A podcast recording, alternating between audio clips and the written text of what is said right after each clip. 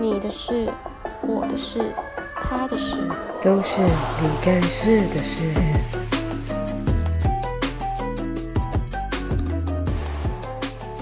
Hello，大家好，我是辣椒。那我今天就是要延续上一次在奶茶弟弟上面，就是有提到说我想要做一个工作的特辑。那这个特辑呢，我这次邀请到了一个比较特别的职业，也不算特别，就是我觉得在一般人很难接触得到的职业群。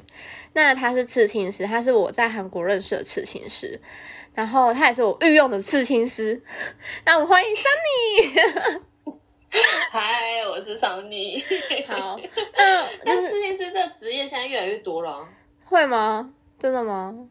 所、嗯、所以你觉得他算饱和了？算饱和吗？嗯嗯，还没有到完全，但是我觉得有一点多了。那你可以说说你之前就是怎么样开始进入刺青师这个行业？是你之前的科系是美术系，还是你喜欢画画，或是怎么样？怎么会进入到这个？我之前科系是学学英文的，也差太多了吧？对。但就我其实很喜欢画画，我从小就很爱画画。嗯，然后其实以前以前本来就想要进去，就是跟那个美术有关的科系。那为什么？毕竟毕竟以前那个年代，就是大人们就会觉得，哦，你知道那那黑黑没有出团啦，那样。哎，对啊，就是没有前途啊。然后哦，然后那时候就刚好就是考试成绩，刚好英文考的比较高。哦。所以就去念英文，好好。那时候英文好好。没有，我后来英文变超退步的，学了韩文之后。哎、欸，对我也是，我去 我去了韩国之后，我的英文就变得超退步的。对啊，就是有时候讲英文会有那个韩式腔，真的会有。对啊，对啊，然后反正反正就是我是一直很喜欢画画，然后出了社会之后，就是也很想要从事跟。诶，艺术相关的工作，可是一直不知道自己要做什么。嗯、所以你有经历过一段迷茫的状态？当然有啊，应该人都会有吧。成长过程必经之路啊。那你是怎么，就是怎么调调试的？因为像我自己也有经过那一段迷茫，可是就很撞墙，就是不知道自己到底想想要什么，或是觉得自己好像怎么这么懒。就是你是怎么自己去调试过来？你都怎么度过那个迷茫？对啊，因为每个人可能会需要，会需要人家的指点，说不定你可以帮助到一些人正在迷茫的人。其实，其实我觉得不用想说到底要做什么。虽然我那时候有想，可是我边想的同时，我是就是觉得，哎，这个好像有一点兴趣，那我就去试。嗯。就我不会，我不会在什么都是我还我不会在还没开始之前就觉得啊，这个我可能不行哦。对，我会就是像一开始一开始，其实我出社会第一个工作是工厂，但那个是就是不得已，因为工厂钱比较多。对对对，工厂真的钱很多，对，可是很累，然后就是对啊，时速很高，小时对。然后后来后来我也是，就是那时候工厂我做了快两年。我那时候就觉得，那也做蛮久的。对啊，然后就那时候就觉得，而且我那时候我大学没有毕业，我肄业。嗯，然后对，然后我那时候做做做，然后我做呃快两年之后，我就觉得我不想要，就是浪费我自己的人生在那边。对，然后我那时候我就想说，我可以做什么？然后我超跳动的，我下一份工作是美妆店的店员。差太多吧可是这样这样应征得上哦，不会觉得你你怎么没有相关经历，然后就可以应征得上？我那时候是那个台湾的 Etude House 哦哦哦，这而且重点是，你知道我那时候为什么会去应征 Etude House 吗？不知道，因为那时候代言人是 2NE1 哦对，然后因为因为我喜欢 2NE1，呃，我也是。我那时候就觉得，因为那时候就是偶尔可能满额赠还怎么会有送，就是海报哦哦，所以你们员工就可以自己拿，是不是？对啊，交出来，交出来，早不知道去哪里了，就是交出来可以，就是自己拿个一两张这样。哦，这个这个贪心的家伙，原来是有目的的。对，是有目的的。然后后来，可是因为我一直都很喜欢韩国，嗯，就是我从小就喜欢韩国，就因为以前喜欢 H O T 嘛，嗯嗯嗯。现在的人可能不太知道，欸、有这个年代有点久远。不是有追星的孩子们应该多少都听过吧？毕竟人家是始祖，是吗？不认识他们，可是听过这个。哦哦，我怕我怕我们听众太年轻。呃，可以去没关系，没关系。对，好，然后反正反正，诶、欸，就是后来后来就一直很想去韩国。嗯，所以你就直接去了？嗯，不是，我后来是先去打工度假。哦，我那时候打工度假，那个是那不是要申请吗？对啊，我那时候我申请的时候还没有，就是现在抢的那么凶。哦，我那时候没什么人。哦，那时候打工度假才刚才刚签订没多久，就没什么人知道的时候。嗯、后来我二十五岁的时候，我去刺了第一个刺青，跟我一个很好的朋友一起，然后是去韩国刺的。然后就是，哎，我从我从高中我就一直很想要刺青，可是。就是家人反对，嗯、跟我一样的，对，所以就是我一直没有去做这件事情。嗯、然后后来是那时候就跟我朋友，我朋友我那朋友他也很想刺青，然后我们那时候刚好那一年我们要去韩国玩，然后就想说，因为我们去的那个月份是，哎、欸，我们去的时间是我生日的时候，嗯，然后我们就想说，好，既然二十五岁，那就就是送我刺青当二十五岁的生日礼物这样。然后那时候是我跟，因为我跟我那朋友非常好，我们就我们是一模一样的事情，在一模一样的位置，对，就是就是闺蜜刺青这样。嗯，然后反正那时候去第一次去其实还蛮紧张，但是后来去了之后，在那个刺青工作室的环境，还有那个刺青师的，就是带人，我看完之后就觉得这就是我要的工作。哦，就这么简单，对，就就这么的突然，就觉得这是你自己想要工作，对，就是看到这个画面之后，我就觉得是你向往的，对，就是我不是一直很想要做跟艺术相关的工作，哦，哦，对对对。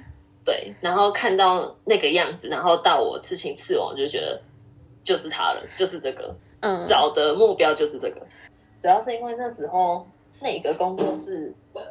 给我的感觉，因为以前以前对于刺青工作室的刻板印象就是像西门町刺青街那种。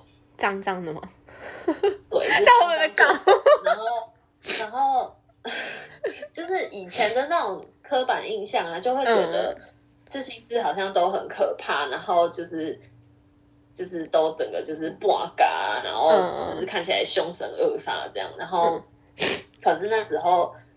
他给那个刺青师给我的感觉是很斯文，然后待人非常的温柔，嗯。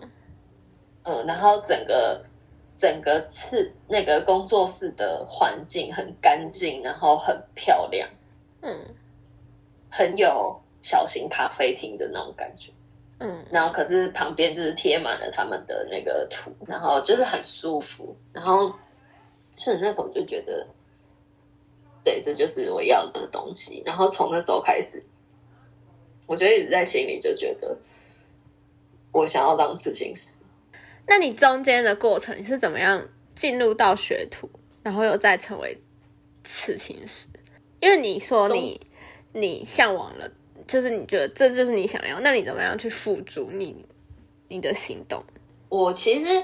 我那时候二十五岁，那时候觉得我想要做这件事情之后，我没有马上去，嗯，因为我找不到管道，嗯嗯嗯，我就是我是先把就是这目标就是放在心里，然后是后来一一开始是做代购，我之前也是对代购有兴趣，所以我就去做了代购，嗯，对，然后一开始是去韩国做代购，然后反正就之前有认识就是韩国朋友，然后我那时候在。边做代购的同时，去报那个韩国的素描班哦，嗯就是因为我没有学过画画，所以去报素描班。可是我也才学了一个月，因为后来就没钱了。对，然后 现实的问题又回到现实面。对，然后反正后来是刚好我那个朋友，他的朋友是韩韩国人啊，是刚好是就是刺青师，然后我朋友看到，因为我那时候就有一直练习画画，然后。就是丢到那个 Facebook 啊什么的，然后我朋友可能就看到，嗯，所以他就介绍他的朋友给我认识，然后后来就是认识之后就有讲到，就是我想学啊什么的，然后他就说就是我可以付他学费，然后他教我。后来那时候先去韩国做代购的时候，啊，做代购毕竟都在韩国人嘛，所以就可以顺便追星啊。那一年我就是很晒的。就抽到了我人生的第一场签售，嗯，对，然后反正那时候那个签售，因为毕竟我喜欢的那 idol 就身上都有刺青嘛，嗯，然后他的刺青就是他家人帮他刺的，那个家人就是帮我刺青的那一位，就是第第一次刺青的人。那时候我就有跟我 idol 讲说，我的梦想是就是成为刺青师，然后如果以后我成为刺青师，要来找我想帮你刺青，嗯、想帮你刺青的话，你愿意吗？他就说好啊，嗯，这就没有没有任何的犹豫，然后就说好啊，这一个原因，然后让我觉得好，我要实现这个梦想。然后后来再来是因为他的家人是摄影师嘛，嗯，然后那时候就是我那一年的冬天就有再去找他家人刺青，嗯，然后我那时候就问，诶，那时候我的那个刺青是我设计的，然后可是因为我那时候还。不是很会画画，所以我是就是画了一个就是概念图出来，嗯，然后给他，然后让他以他的风格去帮我修改设计，这样，嗯，然后我那时候那张图发给他的时候，他说好可爱，很可爱。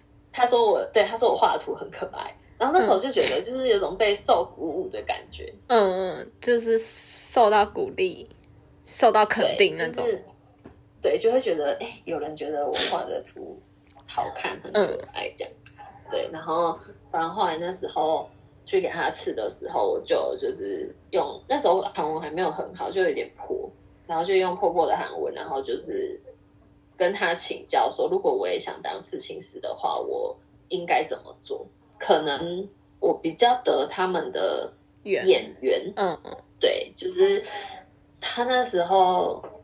就算知道我是就是之前有来过的客人，对，然后可是他也是就是非常温柔，然后不厌其烦的，就是给我建议，就也是就是得到鼓舞，因为毕竟他是你的偶像，就得到偶像的鼓舞，而且是 double，那个力量真的很大。对，就是一第一次是 idol，然后第二次是他的家人，然后因为。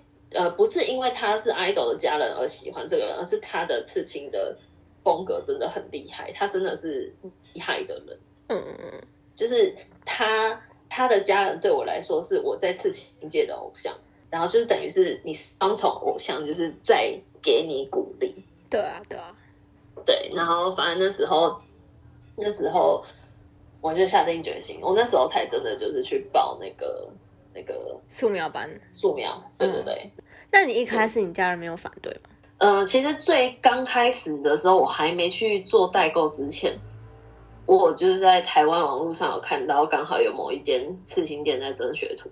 嗯，然后那时候我有跟我爸讲，然后我爸那时候说，他说暴怒，一定的，家人一定会暴怒的。对，就是之前他们不准我刺青，那我去刺青了。后来他们知道，他们也只能接受嘛。然后后来又跟他们说，我要当刺青师，这不暴怒才怪。我都接受了你刺青，你还要想跟我得寸进尺。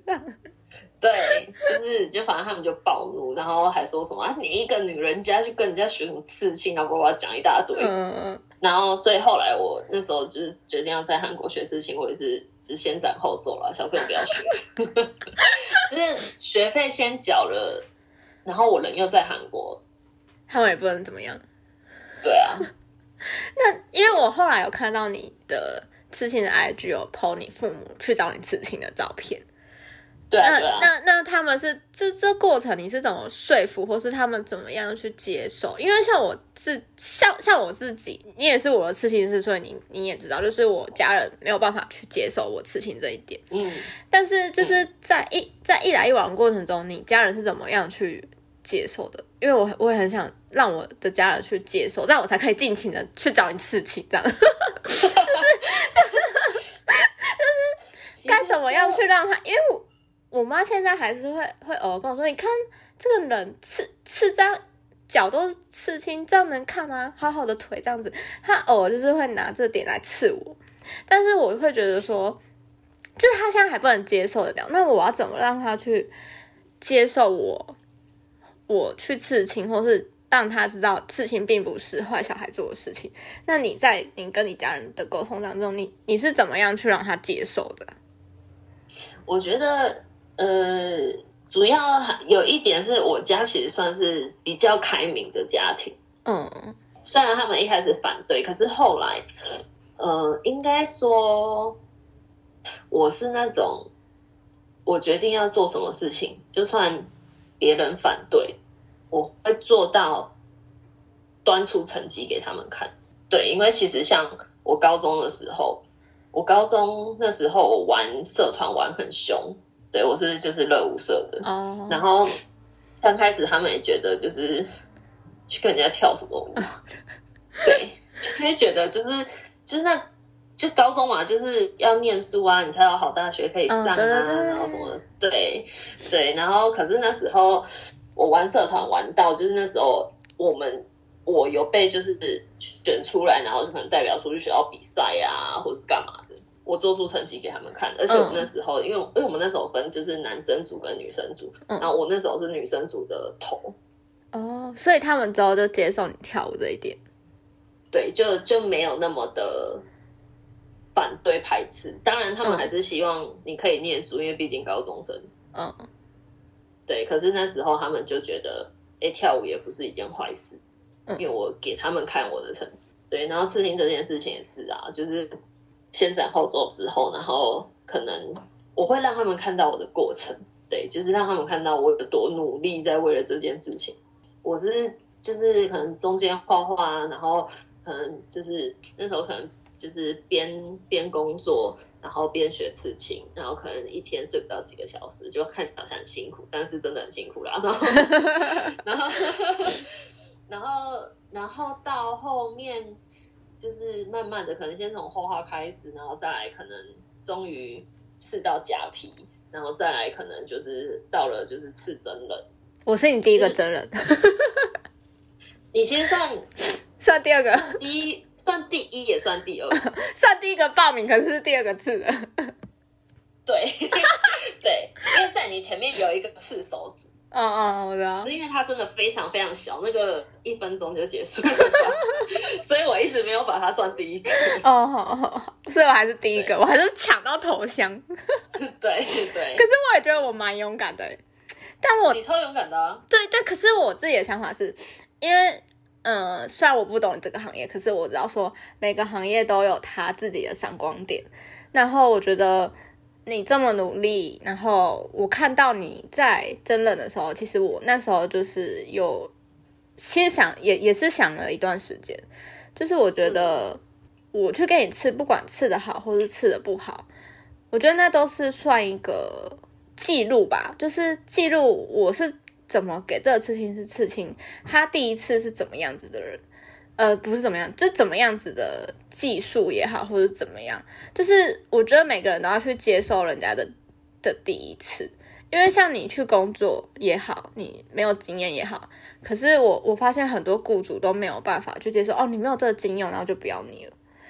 所以我是希望，就是我我我的想法是让你有一有第一次的经验，这样你之后再找人或者什么。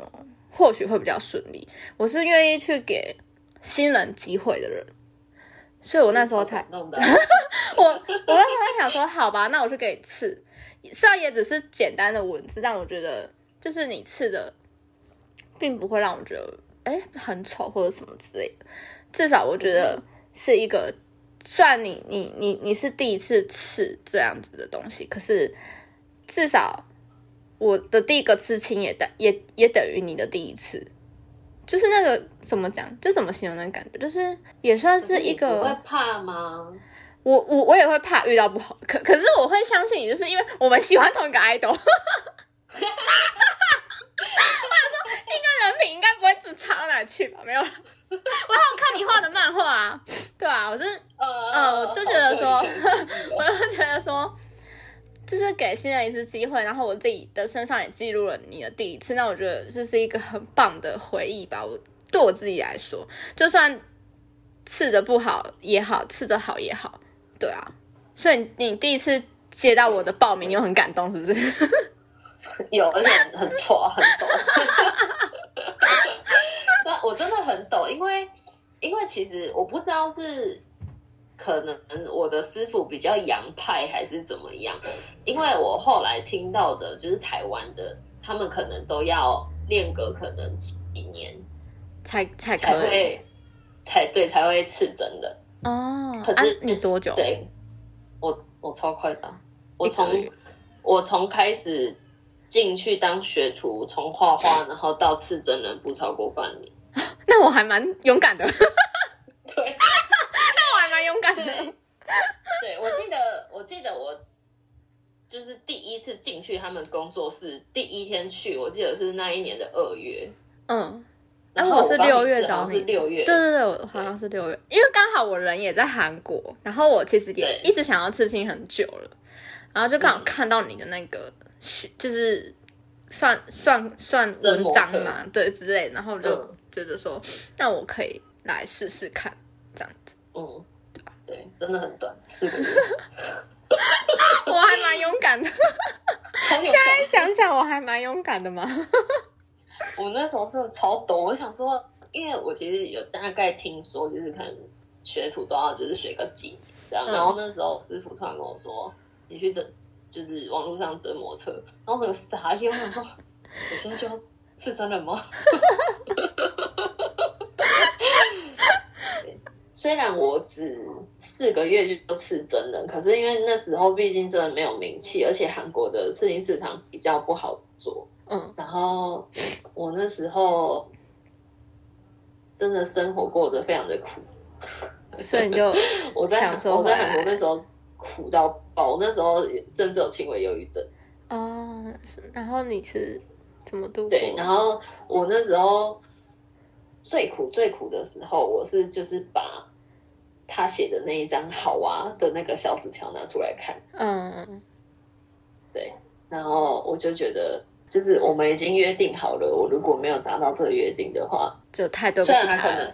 他可能，他可能也就是早就忘记，然后根本没有在意这件事情。但是，就是我自己会觉得，我们都约定好了，我怎么可以不做到？嗯嗯，对。然后，反正后来，后来我真的就是当上刺青师，然后真的开始渐渐的有客人比较有起色之后，然后也是我出师过后过了一年半，我才又抽到第二场我人生的签售。我前面都有参加，可是都没有抽中。我觉得这真的是命，真的是老天注定好要让我那个时候再去再去对对。然后反正我抽到第二场签售的时候，然后我就上台的时候，我就跟他讲说，就是前一年他们的某一张单曲，然后的某一场签售我来，那我们做了一场约定。嗯，一脸疑惑，他想说什么约定？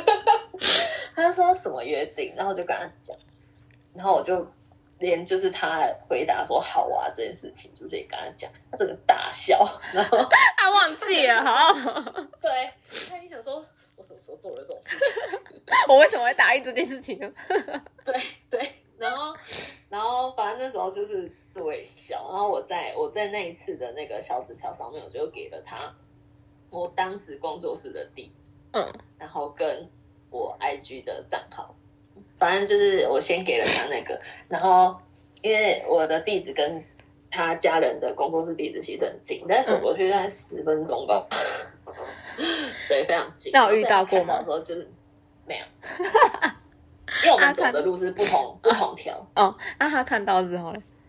嗯，他看到就就想说，怎么你在那里？对，然后反正后来我就说，就是你把这个带走，然后他就把那两张小纸条撕下来，然后就放在那个胸前的口袋，就你帮我剪的那个影片。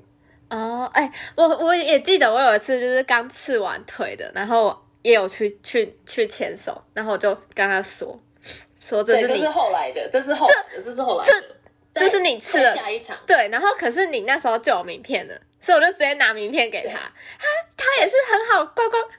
就是他，他就乖乖的收着，哎，我觉得好可爱哦。而且我觉得他，他应该是真的记得你，嗯、因为他有认，就是他有认出来你的名字。你说的那一场是我现在讲的这一场的后面，嗯嗯，就是这一场结束之后，后面那一那个的签售，你抽到一场，我抽到一场，嗯嗯，然后你是星期一，我是星期五，嗯，我记超清楚，对。然后那时候我另外一个朋友跟我抽到同一场。然后那那一次是就是你先来跟我拿我的名片，然后去给他，然后就对，然后再换你去给他你的名片。可是后来 后来真的很 很搞笑，反正就是那时候我朋友也在嘛，那时候我就决定我要整他，我要整那个爱豆，就是因为上次上一次你给他我的名片的时候，嗯、我人没有出现，嗯，对，所以如果在下一次我朋友又给他我的名片，他一定会觉得我没有出现，我不在现场。对，所以那时候我就我就跟我朋友讲好，就是我们到时候就算用换的，也要换到就是我朋友一定要号码要找前面。嗯嗯。对，然后反正后来我蛮幸运，换到的是他在我前两个而已。嗯，我们中间隔两个人。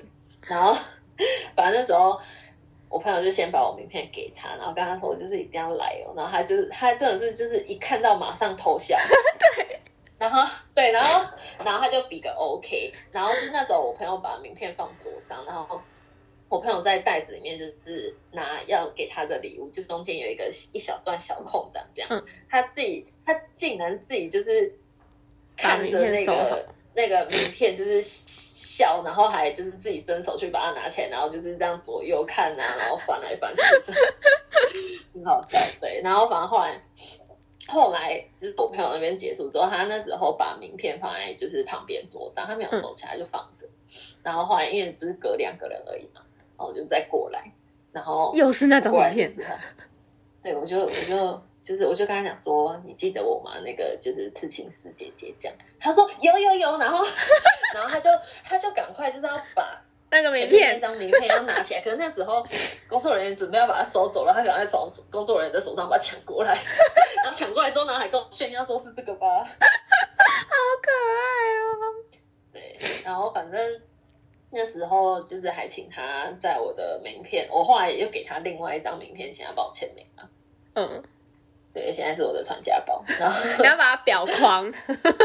没有，我没有裱框，就是要一个袋子装起来。哦，然后，对，然后反正后来，其实那时候我也没有什么太大的感觉，就是就觉得，哎，我实现了这个梦想，然后成功了这样。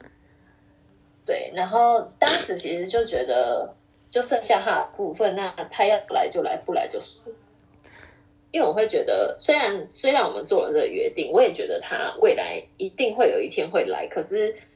我觉得真的来不来，对我来说已经无所谓。虽然在之前会很希望他真的来，可是就是到后来会觉得，他其实早就已经就是成为我的力量了。他最后真的有没有来，我没关系，因为是因为他，所以才有现在的我。嗯，最成功的迷妹呢，就是在最后，就是他的家人就是也关注我，然后我跟他家人成为了朋友。他家人就是还会祝我生日快乐，迷妹胜利组，迷妹胜利组，这讲这讲出去一定很多人羡慕的要死哦。对，然后反正后来就是在那时候疫情开始前一年，二零二零一九，二零九对二零九二零一九那时候，反正他他自己个人的签售，然后那时候就是明明只有举办两场，就是非常幸运的中了第一场。对，然后反正那时候我第一场去的时候，我才。刚上台，然后刚把专辑放到他面前，他要抬头，然后就跟我说：“就是，哎，上帝姐姐好久不见。”他真的只是到那个时候都还记得，确定他真的完完全全记得，然后而且会认我这个人，嗯、然后而且这样就算喽，因为毕竟专辑上面会写名字嘛，说不定他可能只记得名字，他不记得其他的事情。然后我就说：“对啊，好久不见。”就你知道他下一句说什么吗？说什么？他说我可以预约了吗？不是的，他说他说就是我没能去你的工作室，很抱歉啊。我记得很暖呢，这个我会融化，就地融化。对，所以后来我就整个就是讲话变结巴。我后来我后来听自己的录音，就觉得我到底在讲啥？可是就算真的是成功了啦，就就算他真的没有去，也没有也也也也都无所谓了。对啊，你至少走到了这一步了，那这样你算很幸运哎。对啊，我觉得就是有遇到贵人的帮助。其实，其实我觉得，不管做什么事情，只要你真的下了非常非常够深的决心，嗯，老天就会帮你。你要够有决心，老天一定帮你。可是如果你不够，你的那个决心不够深，你还会晃动的话，你会很辛苦。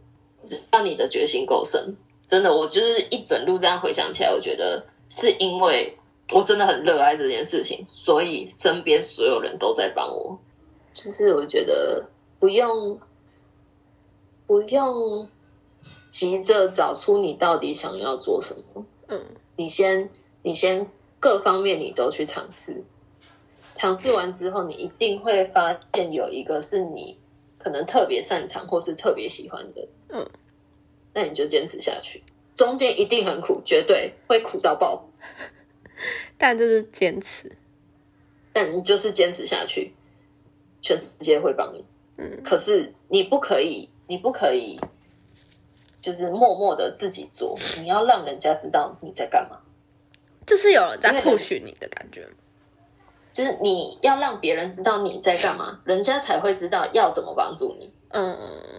而不是你默默的一直做一直做，人家不知道你在干嘛，就算他想帮你，他也帮不了。嗯，有时候旁边的人会觉得，可能会看不起你想要做的事情。嗯，因为可能在他们的认知里面，他们不觉得那是一件可以有前途、有未来的事情。